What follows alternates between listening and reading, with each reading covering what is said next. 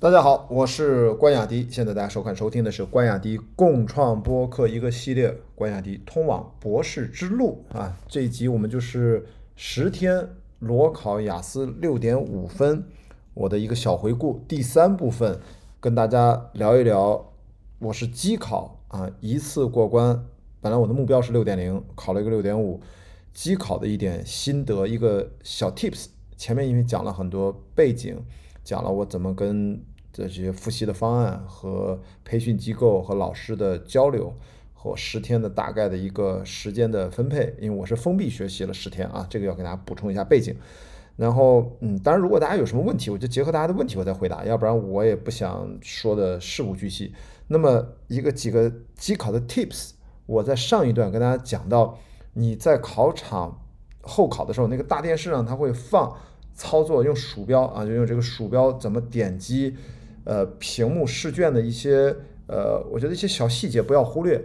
比如说，它其实告诉你会怎么把阅读上面那些很重要的词儿或者一个段落把它标黄，这个蛮重要的，因为我们是笔纸考核上面做记号，那在电脑上其实可以做标黄，可以进行注释，但我应该来不及做注释，我觉得标黄就很好用了，以及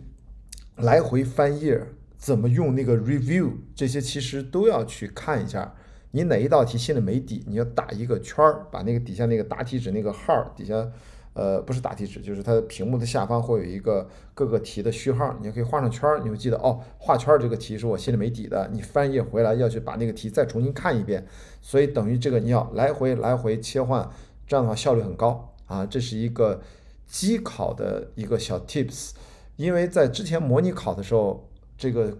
这辅导机构它的那个环境尽量的模仿，模仿的已经很像了，但是实际上跟真实的机考我也是第一次见，呃呃，基本上是一样，但是刚才说那些细节，只有你在呃考前那个大殿上仔细去观察，你才能记住啊。它里面还有什么求助，还有字体放大缩小这些操作的功能，你都要去了解一下，做到心里就很踏实，好吧？这是一个小 tips。然后第二点呢，关于听力，我要我觉得最重要听力的部分啊，我四个部分分别讲讲我的这些考后的简单的心得。呃，听力其实就是最核心的八百多个单词，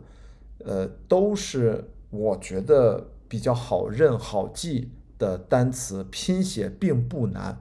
但是你不要把这八百个单词拼写出错。这八百个是个虚数，它指的就是。历年的过往的题库，经常翻来覆去都在听力部分要考你的，因为他考听力，考你打字，其实他不会考你很高阶的词汇，所以你听到就听到了，然后你会写，不要犯基本的拼写错误，你这个分就能拿到。所以呢，听力往往是中国学生可以拿特别高的分，可以拿七点五以上、八点零啊，甚至有人拿九分的，这个不是没有可能，因为。听力它就是一个量的积累，那个语感的适应，因为它考的内容的难度只有 Section Four，它是比较像一个小的科普论文一样的一个性质，内容可能专业性更强一点。我觉得一二三呢，对，只要你准备的充分呢，其实难度没有那么大。好，听力就是核心八百个词汇。反正我十天之内就来回看，我觉得这块儿是应该不难的。那当然我还好，我听力其实拿了七点零分，嗯，我觉得就超出我的远远超出我的预想啊啊！我其实，在模拟考试的时候，我听力也拿过七点五，但是我知道有这个波动嘛，我当时就觉得听力千万不要低于六点五呀。你看，比我预想的高了零点五。那么我们来说阅读，我觉得阅读呢，其实我回头来想。原来是我最擅长的部分，为什么？因为我毕竟平时还有看这些国外网站、英文网站，我们专业电影啊，什么《Hollywood Reporter》啊，《Variety》啊，就这么多年，我们一直在看电影产业相关的文章，然后也看有些看一些《经济学人》，有些就是看报纸嘛。在国外的时候，你可以买一些报纸看看大标题，呃，《纽约时报》，因为在纽约出差或者在国外出差，你就会买当地 local 的报纸，你会翻一翻英文报纸啊，别的语言咱也不懂，然后。其实就是有这个阅读的习惯，有些英文的小说我还没事也翻一翻，就是我看着比较流畅的，呃，太复杂的科普的书，我家里也买过几本英文的，就是的确是看起来有点辛苦，但是有时候就是为了看，就是要强迫自己看一看啊。所以我发现阅读我的累积的时间的经验其实还挺长的，就是我知道这个段没看懂，但是我上下文我大概能猜出来。那么阅读里面是有很多做题技巧的，这些技巧当然不是我分享的重点，因为太多技巧了，就是答卷你怎么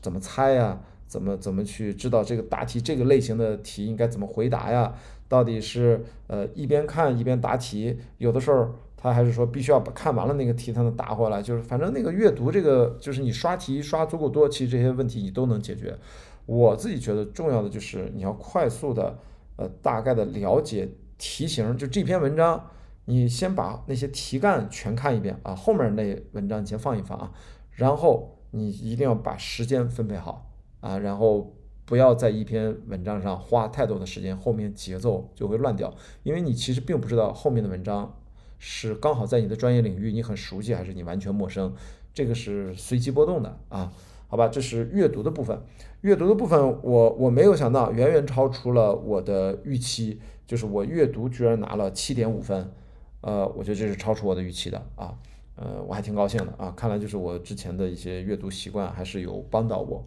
呃，一个阅读这个，它就是我们去备考，其实备考的就是它的考试的题型，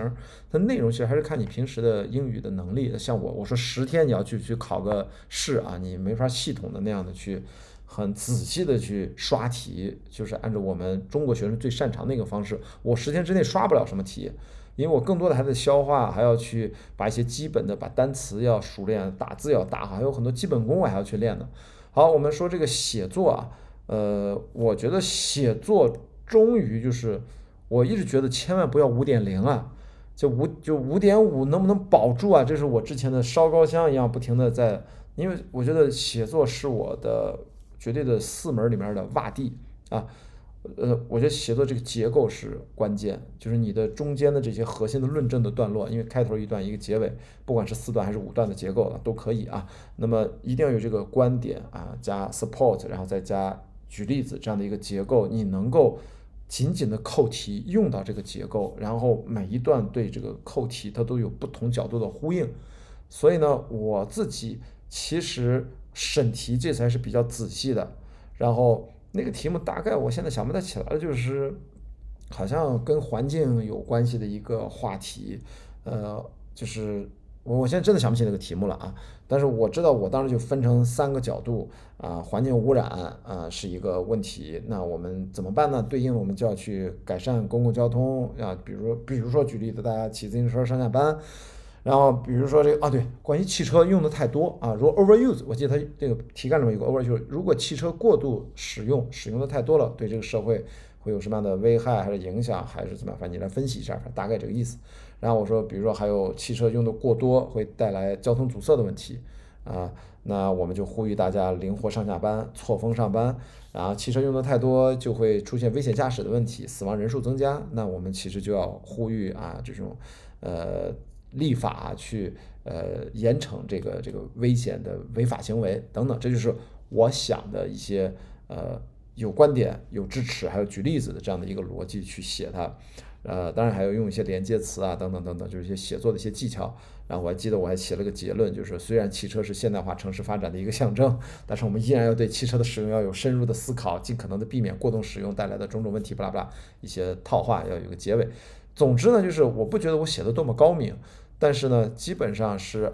最重要的结构，我觉得是清晰的，逻辑看上去，我觉得考官应该知道我是一个呃。来考试的学生，我不是没有概念的，仅此而已啊！所以呢，就这篇作文，我当时写完了，我就特别开心，我觉得五点五分肯定没有问题，冲一下六点零吧。结果果不了然，最后就给了我一个六点零。因为后来老师知道了我的小分，就跟我讲：“雅迪，你知道吗？中国学生其实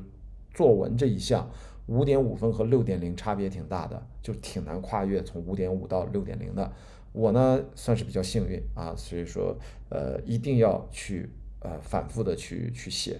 然后最后一部分口语，我认为是我最轻视的一部分。就是我虽然知道我口语闲聊天还行，我也没有觉得我口语多么强，但我是觉得口语是没法认真复习的。口语你再怎么练，在十天之内提高不了。我觉得就是听天由命吧啊。然后而且呢，Part One、Part Two 也决定了基本的分数，Part Three 基本上你就放飞自我吧。我 Part Three 我也不知道我说的好和不好，反正我能感觉那个考官跟我的关系是比较融洽的，然后让我讲一个什么很的名人还是怎么样的，他他跟我聊了很多 celebrity 的问题。然后我就张口就跟他聊，没有聊电影行业任何人，我就张口不知道为什么我就聊了海明威。我觉得海明威这个作家我很喜欢，然后他的小说、他的电影、他的《老人与海》就讲了一些这个东西。我讲的也不是很好，但是我就但是能让他感觉到，因为我结合到自己的职业身份，呃，因为我是制片人和环球帆船赛去航海，我我觉得跟海明威有了各种的不同的这种 connection。我就不知道为什么他就特别吸引我，以及他是一个我特别向往的男人的样子，巴拉巴拉就在聊这些东西，呃，所以说最后我的口语也将将就是六点零，就是没想到你看口语，我我我自己觉得我还行啊，包括我身边的朋友说啊，雅迪怎么口语怎么才六点零？你应该至少七点零吧？但实际上我已经很长时间没有这个口语的环境，我也没有时间去准备，所以六点零我完全是接受的，而且。可能这就应该是我此刻的雅思口语的真实的水准，呃，没想到我的觉得洼地的作文，嗯，和我觉得以前胡聊天经常用的口语，然后居然是一个分儿，还都是最低的，是六点零，然后听力呢正常发挥七点零啊，也没有更高，也没有跌，然后靠阅读。把这个整体的平均分啊，七点五分给拉到了六点五，好吧，大概这就是我自己从呃用了十天的时间，非常非常紧迫的环境下，用非常饱和式备考的这种战术思路，然后在十天之内完成了我的通往博士之路第一个门槛啊，就是拿到雅思成绩六点零以上啊，六点零也可以，我就可以呃。在递交材料的时候，嗯，直接把所有的相关的材料都呃先去线上提交，然后你去复试的话，你通过了初审，你去复试的时候，你要带着所有的原件去参加复试，其中就要带着你的雅思的官方的打印的彩色的那个成绩单啊，现场老师是要看的啊，包括你带着你的毕业证、你的硕士啊毕业证、学位证书、你的毕业证书。呃，最高学历的啊，都要带着去看，还有七七的七七八七七八八的这些东西，呃，所以这一关过了，那下一关呢，其实就要呃准备材料。我的准备材料呢，还要找我的老师给我写的推荐信，就是我的硕士生导师周大峰老师，呃，来帮我写的一封推荐信，然后也请谢飞导演也帮我写了一封推荐信。嗯，大概就这样。当然也有我要报考这个老师啊，也他也应该是会写一个推荐信。这个推荐信呢，实际上在他的系统里面，老师自己写，直接网上就提交了。所以说这个老师是知道他的推荐信的这个内容。然后把这呃还有我把我的按照他那个要求，我整理了所有跟我学术课题研究方向的相关的一些证明材料，我之前做的一些相关的一些努力，呃，然后。你过往发的一些学术的文章，反正它有个列表，你就照那个准备吧。其实还挺复杂的。还有那个研究生的成绩单，我还找了我的老同学帮忙，请现在这个呃依然在这个好像是研究生部工作的年轻老师吧，帮我开了一个呃我的研究生时期的一个成绩单，我还看了看，反正那成绩单啊，原来我三年上了这么多课啊，所以大概这就是通往博士之路里面在初审我整理的材料。其中包括雅思成绩单，我算是过了这一关。跟大家讲，其实如果只有十天的时间，其实就是你日常的水准能够顺利的发挥出来就可以了。然后这十天就是要把一些周边的，因为毕竟雅思我没有考过。如果你再给我十天考雅思，我也不会可能比现在成绩更好，可能单项能有一点点提升，平均分也不见得就能到。七点零，这个说不准的，因为英语学习其实没有什么捷径，还是要啊靠时间去累积，熟能生巧，靠呃理论方法去认知。我觉得语法啊、拼写单词这些基本的东西，一定通过网上的学习，我觉得系统学习蛮好的。我那天在网上看了一个英语语法的视频，我就觉得讲的特别好。就是现在一些账号啊，人家就把一些特别。棒的一些英语的基础知识，把它凝缩和深入浅出的给你讲清楚。比如说关于这个时态的问题、分词的问题，不拉不拉，整个英语的语法的基础系统就可以在可能大概二十分钟里面。